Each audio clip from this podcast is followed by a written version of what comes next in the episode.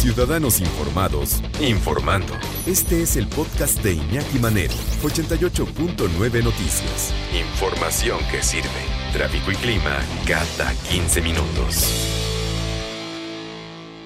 Sí, es, es algo que uno no se puede explicar. Cómo de repente las políticas públicas en educación en este país se hayan cepillado 300 años. De 1521, cuando se consuma la conquista del Imperio Mexica, que no la conquista de México, México no existía, hasta pues la independencia, que tampoco fue la independencia de México, porque justo se funda México, México se concreta, nace en 1821, ¿no?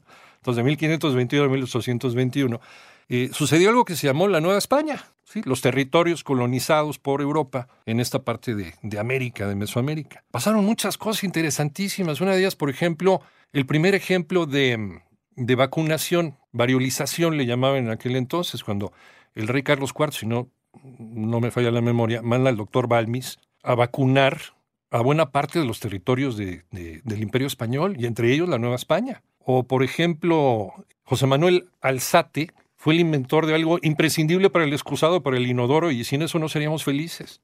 La bomba, ¿no? La bomba de agua. O sea, pasaron cosas interesantísimas, además de cultura muy, muy sabrosa, como solamente lo sabe platicar la doctora Úrsula Camba en su libro Ecos de la Nueva España, los siglos perdidos en la historia de México. ¿Cómo estás, Úrsula? Qué gusto. Ay, Iñaki, muy contenta de estar aquí contigo, por fin, encantada de pues, saludarte. los encantados somos, somos nosotros.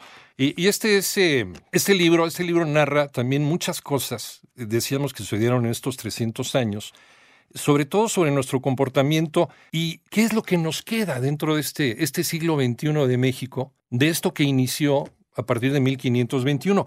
¿Quién comenzó a esconder estos 300 años de historia, Úrsula? Como dice el historiador Tomás Pérez Bejo, la construcción de, eh, digamos, de una nación es solo la fe en un relato. Lo que te cuentan que es un país, lo que te cuenta el Estado que es una nación. Y entonces, pues el Estado, todos los estados, todos los países van a hacer una selección para construir una identidad nacional, que es lo que se construye en el siglo XIX, las grandes identidades nacionales de las naciones, los imperios en la era de los imperialismos. Y entonces, pues, ¿qué se deja fuera? Lo que se considera el oscurantismo de la dominación española. Y, y esto toma además mucho más fuerza con los gobiernos liberales de finales del 19 después del imperio de Maximiliano. Hay que entender, Iñaki, la gente olvida mucho que el siglo XIX es un siglo bien conflictivo para México, ¿no? De expolio, de, invasiones, de deudas, de pugnas internas, de pobreza, de endeudamiento. Y con ese escenario, en ese contexto, hay que construir un país porque hay que construir cosas que unan a alguien que va desde Baja California hasta Yucatán, pasando por todo lo que está en medio. Y entonces empiezan como a forjar símbolos identitarios, la bandera, el himno, qué sé yo, y todas estas cosas que antes daban cohesión y daban forma a grupos que eran muy distintos, pues empiezan a dejar de lado y a como a dejar como pues como que no sirven, como que ya no tienen sentido o incluso como que estorban, ¿no? Al, al, nuevo relato nacionalista del siglo, después del siglo XX y que los nacionalismos revolucionarios van a retomar y van a crear, como en el muralismo mexicano, que la gente es muy chistosa, la gente ve un mural de O'Gorman o de Diego Rivera y entonces creen que eso es la conquista. Sí. Como que, eh, como que es una foto de Hernán Cortés no creen, no, o sea, no se dan cuenta que es una clase de historia del momento de Diego Rivera. Claro. De ese, ¿no? De ese momento en particular. O sea, de, ese, de ese momento que estaban pasando, que era eh, una, una transición incluso eh, política, social en ese México de, de, los años 20, de los años 30, en donde México se estaba tornando con una conciencia social muy particular, muy, muy hacia la izquierda, muy por revolucionaria. Entonces la narrativa era esa en ese momento, era esa fotografía, lo que estaba en la mente ¿no? de esta gente, más no la realidad histórica. Entonces nos hemos ido con esa finta, Úrsula. Exacto. Y fíjate, hay cosas interesantes. Por ejemplo, los indígenas todavía hablaban con un acento, con un dejo, un, castellano eh, del siglo XVI. Y lo que va a borrar ese acento son las, las grandes campañas de alfabetización del siglo XX. Hay unas grandes campañas de alfabetización que se van a hacer como en la segunda, digamos, después de los 30, 40, para eh, pues toda esa eh, gran población que está de alguna manera pues aislada porque la corona española había permitido que conservaran sus lenguas, que conservaran sus costumbres, que los españoles, entre comillas, no los contaminaran de sus vicios y tal, pues se trata en un proyecto modernizador de integrarlos de una manera en este discurso del mestizaje, ¿no? Es el proyecto vasconceliano del siglo XX. Pero hay un montón de cosas que efectivamente, como lo decías tú al principio, pues permanecen aún ahora como esta cosa de las fiestas, de gastarse todo el dinero del pueblo o todo el dinero de la familia, no solo del pueblo, de todos los estratos sociales, es vamos a gastarnos todo en la fiesta. Sí, o nos vamos a Acapulco en, Semana Santa y, y, me vale gorro, ¿no? Lo que gastamos lo que no tenemos, de ahí viene también. Así lo paguemos a seis meses, no importa, ¿no? Nos quedamos endeudados. Los juegos pirotécnicos, que la pólvora, pues sabemos que es una cosa que traen los españoles, que acá no existe. Sí. hay un montón de intercambios, de vínculos, de contaminaciones, lo llaman algunos historiadores, que permiten una sociedad que se va conformando, no planeada, es como pues sobre lo que hay y a pesar de que hay una legislación, pues hay como estos intercambios que se van dando pues muy a pesar de que las autoridades prohíben ciertos comportamientos, pues que nunca se pueden erradicar del todo, a pesar de que la sociedad virreinal, a diferencia de la anglosajona, no es una sociedad segregacionista, no es una sociedad que tiende a separar sino a integrar. Sí, es, es aglutinante. Y ahorita que lo decías, ¿no? Eh, no estaba pensado así. Me imagino un juego de Tetris en donde van cayendo piezas y así se va armando, ¿no? La sociedad que hoy somos. Ecos de Nueva España en los siglos perdidos en la historia de México de la doctora Úrsula, Úrsula Cama, que ya la habíamos tenido en algún otro espacio aquí en 88.9 Noticias platicándonos sobre aquellas cosas que, que desconocíamos, desde luego, y que a lo mejor teníamos eh, mal ubicado sobre la Inquisición, que también fue una gran plática de un gran libro que tiene la doctora, La Inquisición en Nueva España, Imaginarios ambiguos, realidades contradictorias. Otro, otro libro muy controvertido, Cara o Cruz, Hernán Cortés, eh, en coautoría con Alejandro, Alejandro Rosas. Y ahorita nos presenta este Ecos, Ecos de la Nueva España.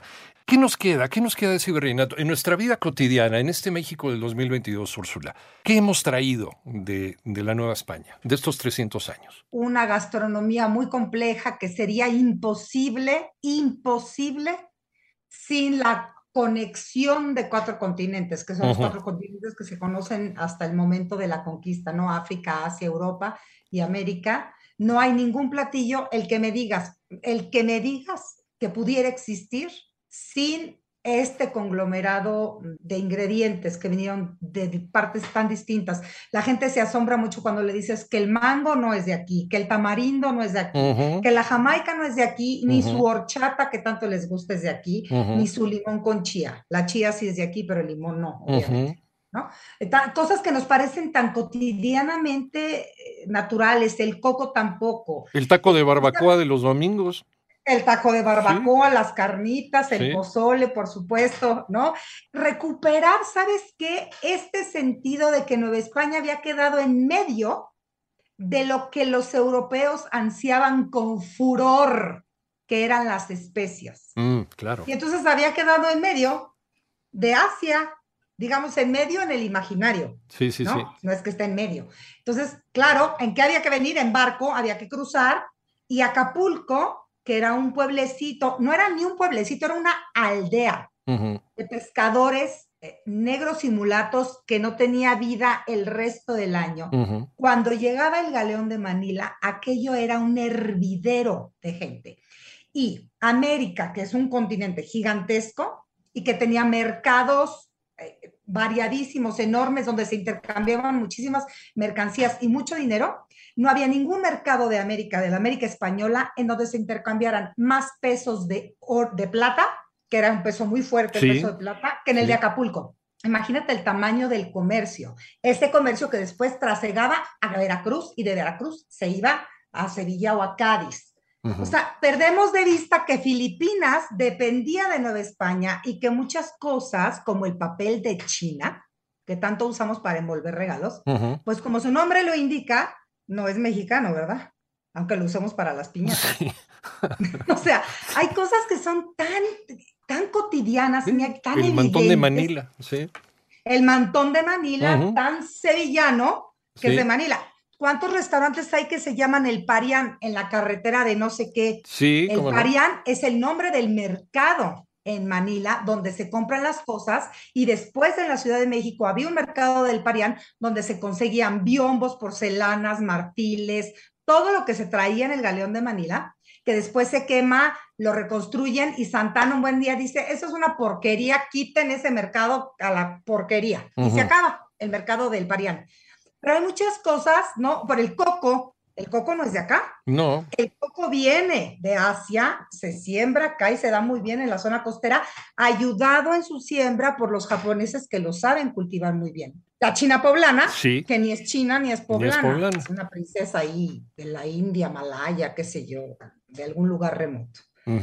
Y entonces es, es bonito porque entonces vas desmenuzando estas cosas que te parecen pues tan mexicanas, entre comillas, y que son parte también de una construcción de muchos años, de un devenir histórico, de, muchas cosas que se fueron mezclando y que fueron sucediendo, y de muchos grupos, Iñaki, esto es bien importante también redundar en él, que no es un mundo donde están separados blancos, entre comillas, y negros. O sea, lo que hay es españoles, negros, mulatos, o sea, afrodescendientes, indígenas extravagantes, como les llaman. ¿Por qué les llaman extravagantes? Porque andan fuera de sus pueblos. Eso es un indio extravagante. O sea, no es que se vista raro, es que está fuera de donde debería de estar, que es su pueblo, debería de estar en su pueblo.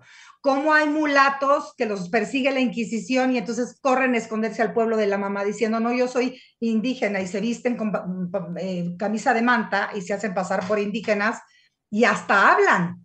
Algún, algún otomí, náhuatl, lo que sea, con tal de escapar de las garras de la Inquisición, porque los indígenas no son presos de este, sujetos de Inquisición. Entonces es interesante porque ves todos los matices de un mundo que es bien complejo y muy variopinto, a pesar de lo que podría la gente imaginar. Pues ahí está ese libro para dejar picado a la audiencia, Ecos de Nueva España, los siglos perdidos en la historia de México, de la doctora Úrsula Camba, y además cada capítulo con, eh, con dichos que a mí me recuerdan mucho a la abuela y algunos ya no están en uso, algunos desaparecieron, ya están, ya se extinguieron, porque entonces aquí fue un trabajo de investigación importante, ¿no? Em, por ejemplo, a cada villa su maravilla. Cuando hablas de la mujer también hay unos maravillosos. Del español al gachupín hay un abismo sin fin. Mujeres la mujer de la, mala ventana más pierde que gana. Más pierde que gana. Mujeres de la mala vida y peor suerte. En fin, todos los aspectos de una sociedad retratados en este libro verdaderamente delicioso. Ecos de Nueva España, doctora Úrsula Camba, muchísimas gracias por regalarnos este libro. Muy gracias Gracias a ti, Iñaki. Un abrazo para ti, para tu auditorio. Igualmente, en redes sociales, ¿dónde te podemos encontrar? Arroba Úrsula Camba en Twitter, arroba Úrsula Camba en Instagram, Úrsula en la Historia en Facebook, Úrsula en la Historia en YouTube. Y el libro se encuentra en Editorial Grijalvo. Gracias, Úrsula, un abrazo, como siempre. Igualmente, Iñaki. Chao.